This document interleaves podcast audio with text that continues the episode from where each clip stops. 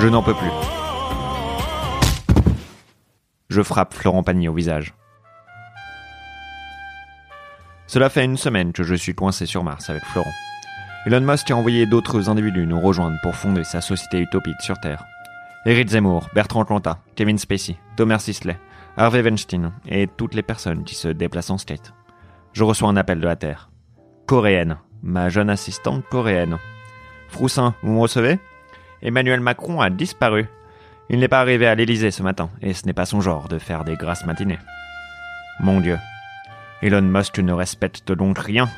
Je parcours la base à la recherche du chef de l'État au corps d'Apollon. Malheureusement, ma recherche s'avère aussi efficace qu'une manifestation contre la loi travail. Chou blanc. Aucune trace de notre président. Je m'assois sur un rocher et regarde mes compagnons d'infortune.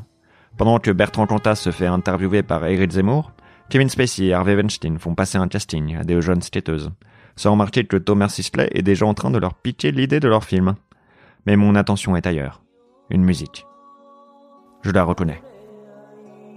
Jean Lassalle. Il flotte dans ma direction. Avant que je puisse dire un mot, il pose son doigt sur ma bouche. Chut. Instantanément, nous nous retrouvons dans le noir. Nous flottons dans l'infini. Jean Lassalle est assis en tailleur, entièrement nu, il baigne dans une lumière bleue et son énorme sexe flotte comme s'il était sous l'eau. Où sommes-nous? lui demandai-je. Dans un endroit oublié depuis trop longtemps. Limoges? Non, pas Limoges. Mais c'est pas bête. Il s'arrête et regarde le néant. C'est un peu le, le Limoges de l'espace. Il reprend. Par ses actes, Elon Musk a déréglé l'équilibre de l'humanité. Vous êtes trop jeune pour comprendre la planète rouge.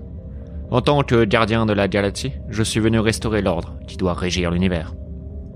Ah bah ça tombe bien, lui réponds-je. Pour être honnête, une heure de plus et je tuais Florent Pagny.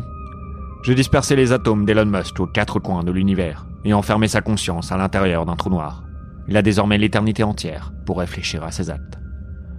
Ah oui, euh, quand même, c'est un peu beaucoup, non? Peut-être que juste l'envoyer en prison spatiale ou... Il me regarde. Et je comprends. Dites-moi, Jean, vous qui êtes si puissant, je dois retrouver notre président. Vous ne saurez pas où se trouve Emmanuel Macron par hasard? Partout, me répond-il. Oui, mais euh, là, euh, maintenant, il hoche de la tête. Je vais vous envoyer où il se trouve. Bonne chance, mon ami. Tout tourbillonne autour de moi. Eh bah, tu sors d'où, toi? C'est toi le nouveau? Tiens, mets ce microcast et commence à charger les produits dans ta palette me dit une femme portant une veste aux armoiries de la marque Lidl. Je regarde autour de moi. Je suis bel et bien sur Terre, mais dans ce qui semble être une usine. Bah t'attends quoi me dit l'ouvrière.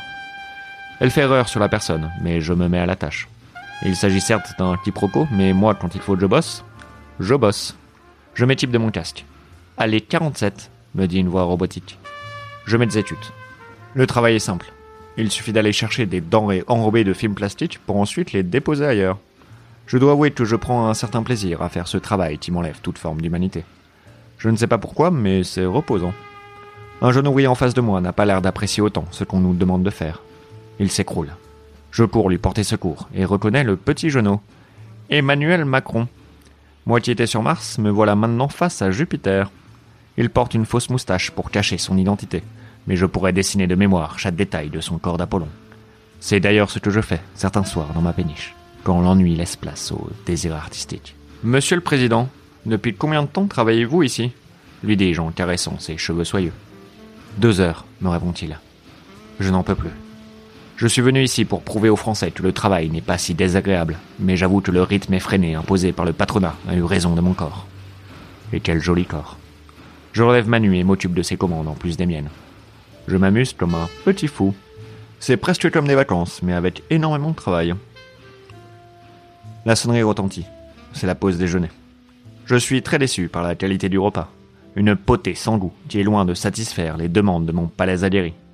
Je demande du rab. En revenant à ma table, j'aperçois Macron discuter avec les autres ouvriers.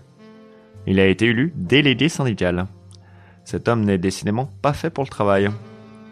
Après la pause, je veux retourner à mon poste, mais je suis bloqué par un piquet de grève mené par Manu qui trône sur une palette. Il s'adresse à la foule. Camarades, Combien d'années encore allons-nous accepter d'être de simples pions dans ce jeu cruel qu'est le grand capital? Pendant que nous, Main noire, fournissons l'effort et créons leur richesse au prix de notre sueur. Ils se prélassent dans leur palais présidentiel et prétendent savoir ce que veut le peuple? Regardez autour de vous. Que voyez-vous? Je vais vous dire, moi, ce que je vois. Je vois des hommes et des femmes qui tous les jours se lèvent en même temps que le soleil. Je vois des parents, des oncles et des tantes qui jamais ne disent un mot plus haut que l'autre. Qui tous les soirs, en rentrant du travail, sourient à leur famille et gardent en eux la souffrance, les cicatrices de ce que là-bas, dans l'Olympe que nous leur avons bâti, ils appellent la croissance. Regardez autour de vous. Je vais vous dire, moi, ce que je ne vois pas. Je ne vois pas des animaux. Je ne vois pas des bêtes de somme. Je ne vois pas des cyniques ou des feignants. Non. Je vois des humains. Et eux, quand ils nous regardent, que voient-ils? Mes amis, ils sont cent, mais nous sommes des millions. Soyez fiers du bleu que vous portez, celui du travail et de la France. Rassemblons-nous, et un matin, Paris se lèvera devant un océan, un véritable raz-de-marée de col bleu qui mettra à genoux ce système fasciste et ravagera ce château de sable qui est la République française. Mes amis, cette révolution, ce projet, nous le mènerons jusqu'au bout. Mais maintenant, votre responsabilité, c'est d'aller partout en France pour le porter et pour gagner.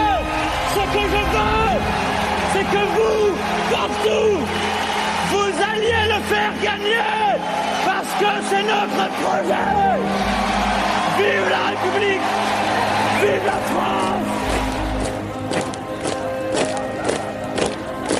Une armée de CRS arrive aux portes de l'usine. Soyez raisonnable, monsieur le président, crie un des membres des forces de l'ordre. Je ne suis plus le président, répond-il. Traitez-moi comme vous traiteriez n'importe quel ouvrier, car ce sont mes frères. Les CRS chargent.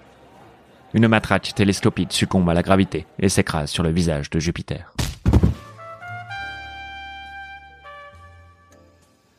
Quelques heures plus tard, je suis au chevet du chef de l'État, qui a été héliporté à l'hôpital de la Riboisière. Son visage est recouvert de bandages et ses membres plâtrés.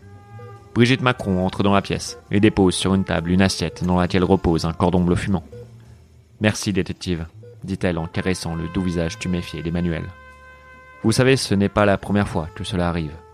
Emmanuel oublie parfois qui il est et se croit être un homme du peuple. Elle prend ma main et la pose sur le cœur du président. Vous sentez? dit-elle. Ce cœur ne bat que pour une seule chose. La France. Une France dont jamais il ne fera vraiment partie. Nous allons devoir lui effacer la mémoire et espérer qu'il ne rechute pas. Je quitte l'hôpital et marche dans les rues de Paris. Paris, cette ville qui n'a pas à rougir devant les merveilles de la planète rouge. Les ouvriers de l'idole sont sûrement repartis au travail, étouffant l'espoir d'une société nouvelle en s'oubliant à la tâche. Jupiter va reprendre sa place sur l'Olympe et rapidement oublier ce qui fait de lui un homme. J'arrive à Saint-Michel et contemple Notre-Dame qui surveille ma péniche. Et je me dis que nous vivons peut-être dans un monde rempli d'injustices, mais que nous sommes tous égaux face à la splendeur de Paris.